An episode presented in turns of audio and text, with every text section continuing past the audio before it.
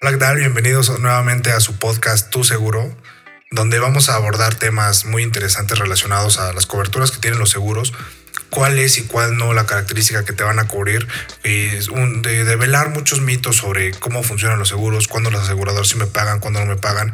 Y para eso estamos invitando expertos en la materia, gente que se ha dedicado a este negocio muchísimo tiempo y conoce perfectamente cuáles son las características por las cuales una aseguradora puede o no cubrirte algún riesgo. Es un tema muy interesante y muy apasionante.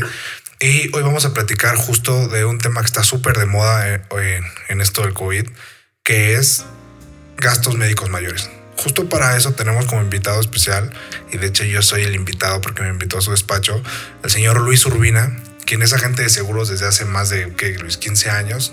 21 años. 21 años de seguros, entonces imagínense todos los casos en los que él se ha visto eh, inmerso. Además, Luis es un experto en gastos médicos, es el producto que más comercializa, es el producto que domina, y justo por eso lo traemos a este podcast. Muchas gracias.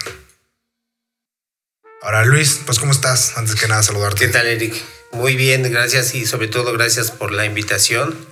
Sobre todo hablar de un tema muy, muy importante hoy en día para nuestros asegurados. Justo, justo empezamos muy bien con esto que comentas. Es un tema extremadamente importante, más porque en la actualidad mucha gente está vendiendo pólizas, mucha gente está comprando pólizas y no saben lo que están comprando. No sé si has escuchado un dicho que dice la gente no sabe lo que compra y el vendedor no sabe lo que vende. Efectivamente, Eric, es un tema muy complejo y sin embargo muy importante porque están depositando la confianza y el patrimonio de cada uno de sus clientes, ya que si una póliza no te cubre algún siniestro, obviamente puedes descapitalizarte o perder tu patrimonio que has formado durante muchos años. Y justo tomando eso en cuenta, hay muchas cosas que la gente no sabe con respecto a las pólizas, que, tiene ciertos mitos o creencias sobre lo que son y lo que no son. Bajo una contratación de una póliza, realmente qué es lo que la gente debe de saber o principalmente qué es lo que le deben de preguntar a su agente para contratar. Ok, primero que nada, el, el asesor debe estar completamente preparado en el ramo de gastos médicos mayores y conocer bien el mercado. Tenemos tantas aseguradoras hoy en día todas tienen productos diferentes, por lo que lo más importante es preguntarle y leer conjuntamente con nuestro asegurado las condiciones generales de lo que vamos a contratar. ¿Para qué? Para tener esa tranquilidad que el día de mañana cualquier eventualidad esté cubierta. En el momento que se requiere ocupar la póliza, en ese momento estar presente.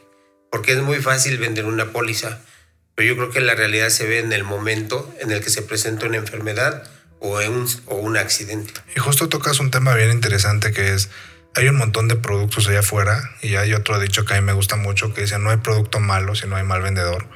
Y es realmente cómo seleccionar la póliza. O sea, porque mira, seamos honestos, mucha, muchos agentes se acercan con los clientes y les dicen, este producto es el mejor. Y como el cliente desconoce totalmente lo que está comprando, él dice, yo puedo confiar en él. Pero hay muchos intereses por detrás de la compra de una póliza que no, nos, que no forzosamente es el mejor producto. ¿Cómo puede preguntar o qué debe de preguntar un asegurado para saber que realmente está comprando una póliza que le va a funcionar? Primero lo, lo más importante es, no siempre lo barato es lo mejor. Es bien importante esto. Entonces, hay veces que una póliza, inclusive hoy, hoy en día los mismos bancos pueden ofrecer este tipo de, de productos. Agentes que no están bien preparados van a promover un producto muy barato. Sin embargo, aquí lo importante es comprar algo que realmente necesita mi cliente. Por lo tanto, yo tengo que conocer una necesidad real y conocer realmente su estado de salud. Porque el elemento primordial para poder hacer la contratación de un plan de gastos médicos es la salud. Si tu salud no está al 100%, sí los podemos asegurar, pero bajo ciertas condiciones. Y obviamente hay un área de selección de riesgos que va a definir cómo se contrata y qué alcances tendría su póliza. Y esto va muy en relación en, en realmente qué no te cubre una póliza. Hay un montón de, de mitos y por ahí, porque tú te, tú te lo has escuchado y es algo que me gusta mucho platicar aquí en el podcast, es siempre la gente tiene el compadre del compadre que compró una vez una póliza y le pasó algo y el seguro no le pagó y muchas veces satanizan, satanizamos el seguro. Sí, claro. Pero realmente qué no te cubre una póliza y qué si te cubre en este caso un gasto médico, qué es lo que definitivamente no te va a cubrir. Mira, al momento de la contratación, elemento como vuelvo a ser repetitivo es la salud. Segundo, es que eh, nosotros debemos de hacer un cuestionario, es un contrato de buena fe, en donde tú tienes que decirme tu situación real de, de salud. No sé, no, se llegara a presentar algún problema, nosotros nos iríamos bajo condiciones generales, que es el contrato. Entonces aquí, si yo conozco tu estado de salud, que está bien, ahora nos vamos a las exclusiones. Las exclusiones solamente, y todas las aseguradoras se manejan las mismas exclusiones, o casi las mismas exclusiones. ¿Por qué? Porque son cuando tú utilizas algún tipo de drogas, tú mismo eh, estás alterando el riesgo. Si obviamente te estás poniendo a jugar un deporte peligroso, ya estás alterando el riesgo. Si tú conduces en estado de ebriedad, ya estás alterando el riesgo. Si vas a hacer un deporte extremo, estás alterando el riesgo. Sobre todo por un... Al momento de preguntarte cuál es tu trabajo, cuál es tu oficio, cuál es tu profesión, debemos de marcarlo para que el día de mañana sabemos que eres un ingeniero y que está en riesgo tal vez en una mina y ese riesgo tendría que estar amparado por esa póliza. Por eso es bien importante conocer la situación real de nuestro cliente. A ver, tiempo, un super paréntesis. Entonces, si yo conduzco un estado de ebriedad y sufro un accidente, ¿no estoy cubierto bajo mi póliza de gastos médicos en ningún caso? Bajo gastos médicos no, porque tú estás alterando el riesgo. Ok, y entonces esto, esto me desencadena muchísimas dudas porque ¿cómo puedo entonces yo utilizar mi póliza? Si me estás diciendo, las compañías tienen una serie de, de, características que no te van a cubrir, como entiendo que son las enfermedades que ya traes, alguna, algún agravante de riesgo. Entonces, ¿qué si me cubre y cómo la utilizo? ¿Cómo, cómo puedo utilizarla? Bueno, lo vas a utilizar realmente como su nombre lo dice. Y cuál es, primero hay que entender cuál es el objetivo de gasto médico, que es proteger tu patrimonio en caso de una enfermedad degenerativa y te hablo de un cáncer, de una diabetes, de un problema de hipertensión, de un derrame cerebral. En eso, digo, es algo que se presenta en tu organismo y tú no lo estás alterando. Ahora, la, de, la definición de accidentes a algo, algún evento fortuito inesperado de una fuerza externa, pero tú no lo estás provocando. En esos momentos tendría que estar cubriendo la póliza. Pero si tú provocas esa enfermedad por algún tipo de medicamentos que le metes a tu cuerpo, definitivamente no está cubierto. Ahora, si pones algún tipo de droga, salvo medicamentos que están prescritos por médicos, podría, debe, de estar cubierto. Ok, ¿Y, ¿Y, cuál es realmente el modo correcto de utilizarla? Tengo, yo he escuchado en algunas ocasiones que me dicen, es que si, me, si tengo mi póliza y me siento mal, pues puedo ir al doctor. Y creo que es un, un error garrafal que muchas veces transmitimos de mala forma a los agentes, que realmente tu póliza es para una catástrofe, ¿es correcto? Aquí eh, a veces cometemos los errores en el que le, le, vendemos al cliente y por venderle le digo te cubro todo. Al inicio hay que marcarle al cliente que hay exclusiones que marcan las condiciones generales y también hay periodos de espera. No te estoy cubriendo al 100% desde el inicio del contrato. Hay enfermedades, por ejemplo, problemas femeninos que pueden tener un año de espera, hay problemas gastrointestinales que tienen dos años de periodo de espera, igual que los problemas de columna vertebral. Entonces es bien importante que yo como asesor te diga cuáles son esos periodos de espera para que, para que vayamos cumpliendo a través de la antigüedad que tú vas formando. Ok, ok, eso, eso, es, eso es torna interesante. Como te lo comento, hay complicaciones de recién nacido, complicaciones de embarazo, que también tiene su, la maternidad también tiene un periodo de espera, normalmente de 10 meses al nacimiento del bebé. Has utilizado repetidamente este concepto periodo de espera. Digo, tal vez para nosotros es muy obvio porque estamos en el negocio, uh -huh. pero para aquellos asegurados que, que, quisieran contratar una póliza y quisieran escuchar qué es un periodo de espera y cómo funciona. El periodo de espera es, haces tú la contratación hoy en día y la compañía te dicen tienen que transcurrir 365 días para que yo te cubra este padecimiento. Si durante ese lapso de tiempo se presenta la enfermedad con periodo de espera, no estás cubierto. ¿vale? Hay compañías que sí, por ejemplo, el periodo más largo es para el SIDA. Hay compañías que te hacen el, la prueba de LISA y si tú realmente sales negativo en esa parte de la prueba que no tienes el SIDA, en ese momento estás cubierto. Sin embargo, la mayoría se va por, por un tiempo de cuatro años. Hoy en día no estás cubierto, se presenta durante este lapso de cuatro años, no estás cubierto, hasta a la quinta renovación ya estarías cubierto. Y entonces aquí viene otro punto que a mí me gustaría tratar contigo, que ya es un poco más práctico. Digo, es, es muy romántico siempre hablar de, de, las características y tú sabes que a nosotros nos gusta mucho platicar de qué sí tiene y qué no tiene cada póliza. Ok.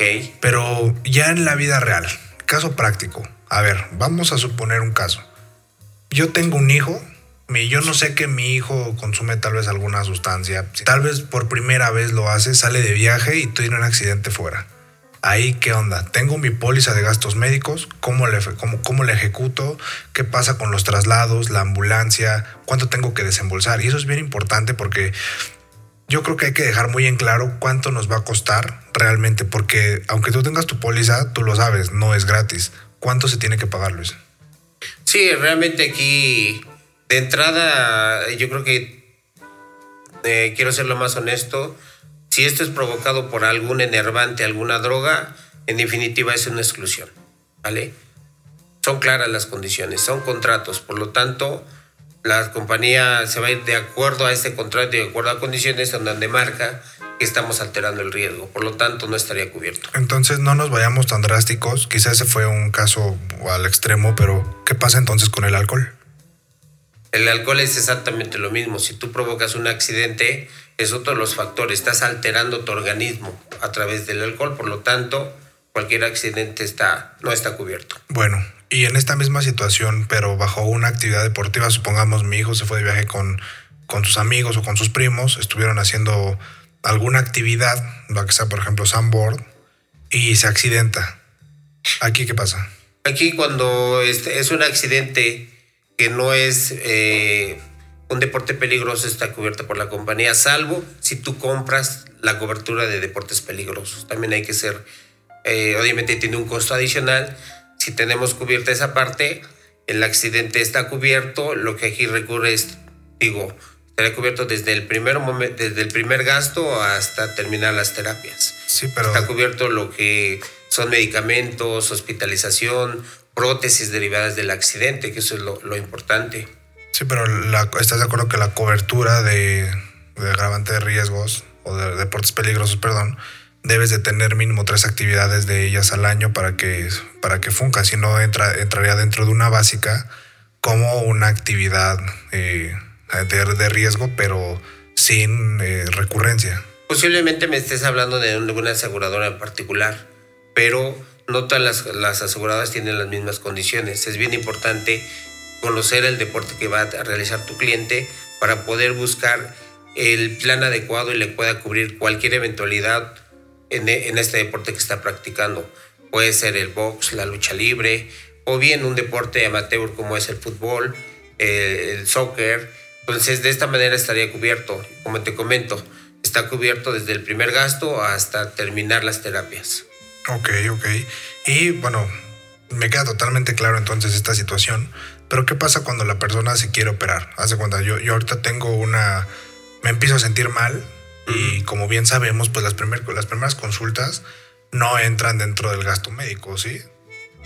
Todo está cubierto, como lo comenté hace rato. Si es una enfermedad, para que yo pueda hacer la reclamación ante la aseguradora, lo más importante es contar con un informe médico y ese informe médico me tiene que dar el diagnóstico definitivo de tu enfermedad buscar si están parados bajo la póliza, tenemos que, tienes dos maneras. Una es coordinar una cirugía programada para no desembolsar, o la otra es, vas y ya es de urgencia, asistes, te haces toda la, cirugía y lo hacemos por vía reembolso. Si por, si por ejemplo nuestros clientes guardaran toda la facturación que han, que han tenido de estudios y que fueron desencadenados de, que, o, que o que concluyen en una cirugía, ¿eso también lo cubre la aseguradora o por ser previo no lo cubre? No, te cubre todo como te comenté hace ratito, desde el primer gasto y tú tienes dos años para hacer la reclamación de esos gastos. Claro, con los debidos, este, con una factura adecuada, con unos honorarios médicos desglosados, todo conforme a ley. Ok, y ahora vamos a hablar del tema que nos atañe más en estos momentos, que es el COVID. ¿qué pasa con el COVID? ¿Qué pasa con la atención de los hospitales? Porque muchos asegurados están encontrando que no hay cupo. Las aseguradoras ahí cómo responden o están obligadas o no realmente a darle eh, el espacio en el hospital a los clientes. Este tema del COVID nos ha, no estábamos preparados, esa es una realidad. Eh, el COVID como tal no debería de estar cubierto porque es una pandemia y las pandemias no están cubiertas dentro de condiciones generales. Sin embargo, algunas aseguradoras han hecho frente a esa responsabilidad hacia, hacia sus clientes. Tendríamos que ver qué aseguradora sí lo está cubriendo y la que lo está cubriendo está cubriendo todos los gastos. Entonces, es una bendición para la persona que tiene una póliza de gastos médicos porque dentro de COVID hay personas que no tienen síntomas, hay personas que tienen síntomas leves y la reclamación podría fluctuar entre 50 mil y 400 mil pesos. Sin embargo, hay siniestros de COVID que llegan a los 21 millones de pesos. Y es ahí donde estamos protegiendo el patrimonio de nuestro cliente. ¿Pero es obligación de la aseguradora brindarle la atención hospitalaria? La obligación de la aseguradora es pagar lo que tú estás, estás este, gastando en este tipo de, de eventos. Sin embargo, ya aquí depende de la política de cada hospital. Cada hospital está poniendo determinadas camas y si no hay cupo, no es culpa de la aseguradora, es que no hay cupo dentro de los hospitales y no todos los hospitales tienen o están dirigidos hacia COVID hay que estar investigando. Como asesores tengo la responsabilidad y sobre todo apoyar a mi cliente en este momento de llamar hospital por hospital y ponerlos en lista de espera para poder, poder mandarlos y que sean atendidos dentro de ellos mismos. ¿Y qué atención estás dándole tú a tus clientes para el COVID? ¿Cómo le estás ayudando a tus clientes y cómo estás llevando el archivo de ellos? Porque pasa mucho que tal vez tú le ayudas a buscar el hospital, pero ¿qué más? ¿Qué, más hay? ¿Qué más tiene que hacer la agente para con su cliente? Nuestra labor como agentes es darle la asesoría adecuada y que se cumpla el contrato. Esa es la parte legal que nosotros tenemos como responsabilidad. Sin embargo, como un apoyo o servicio adicional, ¿qué es lo que está haciendo en mi despacho?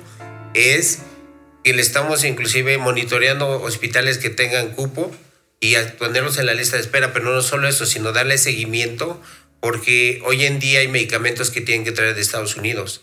Entonces, dirigir a nuestros clientes con los proveedores que están dando estos tipos de medicamentos para que se le apliquen porque tenemos clientes en terapia intensiva. Y es cuestión de horas. Si no se aplica ese tipo de medicamentos, se agrava la salud de nuestros clientes. Y aquí es bien importante apoyar a la familia en estos momentos, tanto dirigir los hospitales, darle seguimiento, preguntando cómo está tu cliente, qué podemos hacer por este, nuestros, nuestros asegurados, porque es donde se refleja el pago de una póliza, que es el servicio no tan solo de la aseguradora, sino también de nosotros los asesores. Tú estás constantemente cerca de tus clientes, eso a mí no me cabe duda, yo lo he visto en muchas ocasiones y de hecho me has ayudado personalmente con ello, pero solo por preguntar, ¿cuántos casos has atendido tú de COVID? Ahorita eh, tenemos una estadística de 15 asegurados. De esos 15, 8 han estado este, en casa. De hecho, tienen derecho a que un médico los vaya a visitar y tenga la atención en casa. La otra es, están en, en terapia intermedia, se les da seguimiento y regresan a su habitación. Tengo dos que sí realmente están en terapia intensiva y su estado es muy crítico. Por lo tanto, sí es importante estar al pendiente y tratar de apoyar a la familia si es de que no han encontrado el medicamento, dirigirlos. Nosotros no podemos hacer la compra, sino dirigir y dar la información a, los familiares de nuestros clientes. Es una pena que realmente hay un descuido total a veces por la parte gubernamental donde no hay ese tipo de asesoría. Eh, no me quiero meter en política, sino simplemente mi obligación es dar información y dirigir y vigilar que le esté dando el hospital un buen servicio a mi cliente. Definitivamente, Luis, si yo tuviera COVID, me acercaría a ti para que me ayudaras porque me encanta la forma en la que lo explicas, es muy clara y como te repito, he visto la forma en la cual trabajas con tus clientes y es, es, algo muy sano. Ahora bien, cambiando... Eh, eh, quiero, eh, quiero remarcar ahí, nos hemos olvidado, a veces nos anteponemos la comisión sobre un trabajo. Nosotros, o en lo personal, mi despacho eh, es fundamental, valor, el valor fundamental es la honestidad y el profesionalismo. Entonces, esos son dos elementos que manejamos y no trabajamos por comisión, sino trabajamos por una asesoría integral y ofrecerle un plan adecuado a nuestro cliente de acuerdo a su capacidad económica, de acuerdo a su situación geográfica y de acuerdo a su estado de salud. Justo tocar el tema de cuánto cuesta es muy interesante porque la gente siempre lo que más conocemos son los seguros de auto, ¿estarás de acuerdo? Sí, claro. Y entonces tú dices, mi coche cuesta 200 mil pesos, mi seguro me cuesta 15 mil. De entrada, yéndome a otro tema, dices, si aseguro mi casa me va a salir un ojo de la cara, lo cual es una total mentira. Con la salud, vamos a poner un ejemplo. Una persona con un rango de edad de entre 30 y 35 años, un, un nivel hospitalario, llamémosle hospitales en Polanco o buenos hospitales, ¿cuánto tendría que estar pagando con una buena póliza? Pues eh, va a depender de realmente de del plan. Digo, aquí lo estás marcando el nivel hospitalario. Una persona, pues digo, no me quiero aventurar, tendría que cotizar, pero sí está más o menos entre 25 y 30 mil pesos con un, un deducible eh, de 15 mil pesos para que no esté tan alto ni tan bajo. Recuerda que nuestro cliente participa con un deducible y un coaseguro. El coaseguro va en función, es un copago de todo el monto total que se, termine, que se gaste el cliente. Oye, ¿y es forzoso que tu cliente te pague la póliza de un solo golpe? No necesariamente. Aquí ya hay planes de pago tanto mensual, trimestral, semestral y anual, claro, con su debido financiamiento. Pero y el financiamiento va de acuerdo a cada compañía. Ok, muy bien. Pero déjame decirte que se está trabajando. Yo durante 21 años hemos estado cambiando el mercado porque, porque no tenemos esa cultura del gasto médico. No tenemos esa cultura de prever qué es lo que puede pasar hacia el mañana. Sí, nos duele o nos preocupamos en el que me roban el coche y, este, o hay un accidente en coche, eso sí nos preocupa.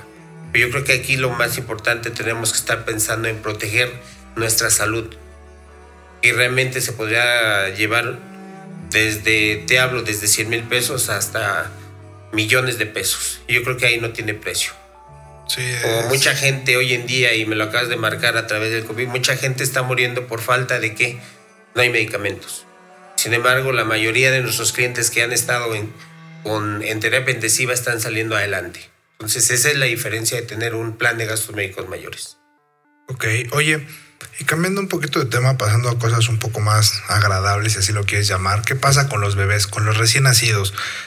¿Cómo, cómo funciona ese tema de la maternidad en un seguro de gastos médicos? Digo, esto, esto va muy dirigido a todas aquellas damas que nos estén escuchando, que ya estén planeando ser mamás. Este es algo interesante, a mí en lo particular me encanta esa, esa área.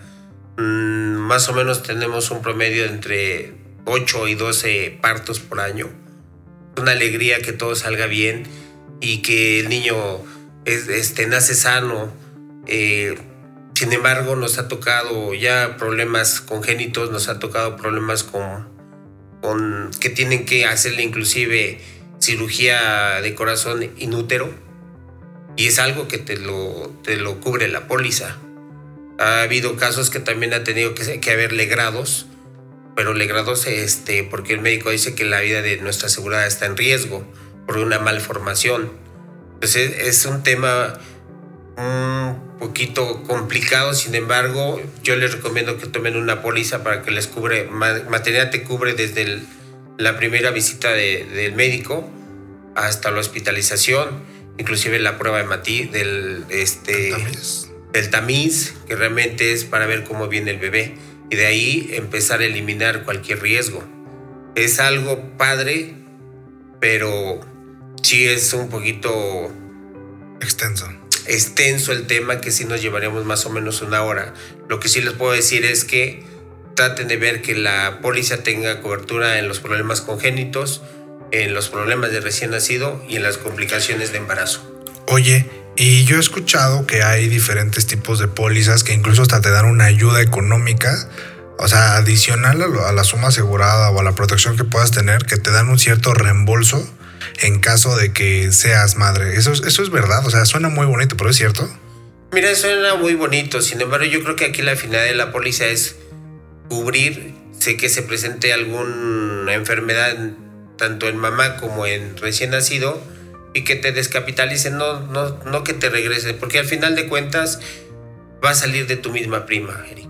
Todo sale, es como un árbol de Navidad que te lo venden y está solito. ¿Cómo se ve más bonito? Pues poniéndole esferas, poniéndole regalitos. Eh, en ese empiezas a subir el costo de tu árbol de Navidad. Es exactamente un plan de gastos médicos. Tienes lo básico y le vas colgando diferentes coberturas. Entonces, sí es cierto que hay compañías que te dan ese tipo de apoyos, pero finalmente salen del costo de la prima. Oye, ¿y cuántas damas o, cuántos casos, digamos entre 100, entre de 100 personas o de 100 damas que quieren ser mamás, cuántas se aseguran por el tema de maternidad? Pues dentro de nuestros clientes que tenemos, jóvenes, sobre todo estoy hablando jóvenes porque te cubre la maternidad de 16 a 44 años. Entonces es algo bien importante. Hemos tenido casos que han rebasado los 44 años y por condiciones no cubro. Porque normalmente el tiempo de fertilidad, normalmente médicamente es, es esa, ¿no? Ahorita afortunadamente antes era de 18 a 44, hoy en día lo tenemos de 16.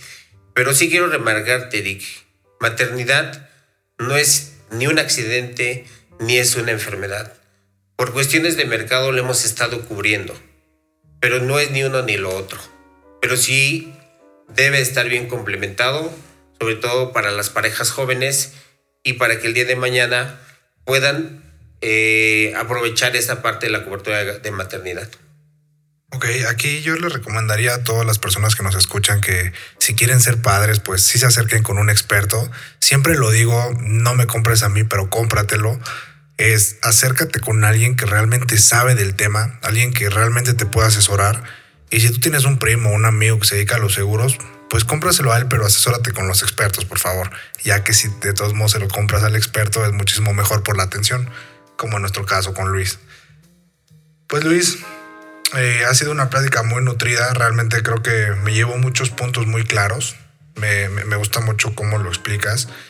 Y pues te agradezco por, por haber participado en este podcast, por, por ser parte de nuestros invitados. Quiero recordarles a todos el despacho para el despacho del que Luis es director, se llama Grupo Leven, agente de seguros y fianzas, que es un agente totalmente enfocado en el servicio de clientes. Ellos tienen más de 20 años en el mercado, como lo ha comentado. De hecho, aquí en la descripción vamos a dejar sus redes, vamos a dejar su contacto, vamos a buscar eh, la forma de que también tú, si eres agente y estás escuchando esto y estás aprendiendo un poco más de lo que son los seguros, pues te acerques con un buen mentor como Luis y aproveches todo este conocimiento que tiene que dar para que tú también desarrolles mejor tu carrera como agente. Eh, igualmente, Yori, agradezco el, tiempo y sobre todo remarcarle a, nuestros posibles clientes que nosotros nos dedicamos a la asesoría. Es una asesoría sin costo, realmente dándole a conocer las ventajas, desventajas de, un plan de gastos médicos, pero sobre todo hacer énfasis en el que lo hagan para no perder su patrimonio. Eso es lo más importante. Y que si está en riesgo la salud, puedan utilizar su póliza de gastos médicos adecuadamente. Porque es una póliza que va a ayudar a cuidar el patrimonio, no para hacer fraudes. Que mucha gente que también pudiera hacer un tipo de fraude a través de una póliza de gastos médicos que no es la finalidad. Hay algo que a mí me gusta mucho, alguna vez salió en una plática con un cliente y me decía, oye, eh, a ver, tú me dices que la asesoría es gratis, pero pues nada es gratis en esta vida. Y yo le decía, ¿sabes qué es lo gratis? Realmente que yo te puedo brindar a ti la información, pero a mí hay una empresa que me paga por hacerlo. Entonces, eso me gustaría dejarlo muy en claro para nuestros clientes, que si te acercas a un experto no te debe de cobrar. Es parte del servicio dentro de la asesoría de una póliza. Pues de hecho va implícito, de igual momento de, digo eso de, de no te costo, de finalmente es la retribución. Tú puedes retribuirme comprándome la póliza o bien haciéndome una recomendación.